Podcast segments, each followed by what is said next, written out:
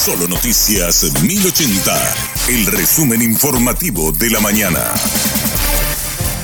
Hola, soy Susana Arevalo y este es el resumen informativo de la mañana. El director general de Vigilancia de la Salud aseguró que la gran cantidad de casos de enfermedades respiratorias no es superior a la de años anteriores. Guillermo Sequera reconoció que hay un déficit de camas de terapia intensiva pediátricas en el sistema de salud pública.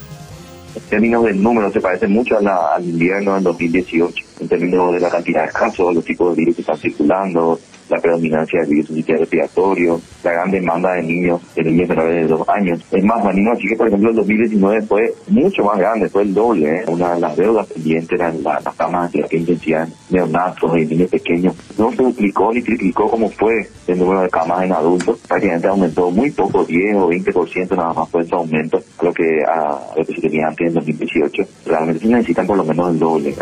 El aumento de los casos respiratorios se refleja en el ausentismo de alumnos en instituciones educativas. Escuelas y colegios reportan que al menos el 20% de los estudiantes está de reposo. También los profesores son afectados por las enfermedades de temporada. Las autoridades instan a vacunarse contra la influenza y el COVID. También recomiendan mantener los hábitos de higiene como el lavado frecuente de manos y el uso de tapabocas. Más de 40 personas fueron atendidas en los albergues de la Secretaría de Emergencia Nacional en la noche más fría en lo que va del año. El coordinador Rubén Cuevas explicó que incluso asistieron a personas que no quisieron ir hasta los albergues a pasar la noche.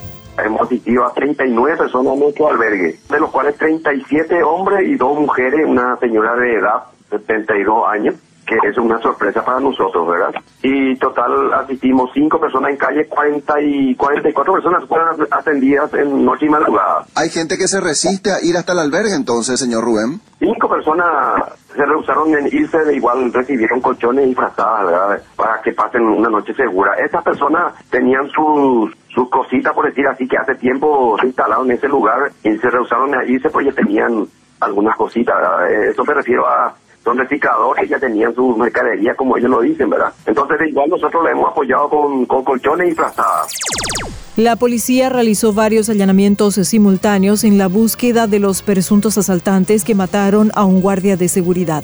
Hasta el momento hay un detenido, según el jefe de investigaciones de Asunción, comisario Hugo Díaz. Cinco allanamientos total en la zona de Aregua. Tenemos identificado a algunas personas como los supuestos autores de ese hecho por de pronto estaríamos teniendo, estaríamos hablando de cuatro personas.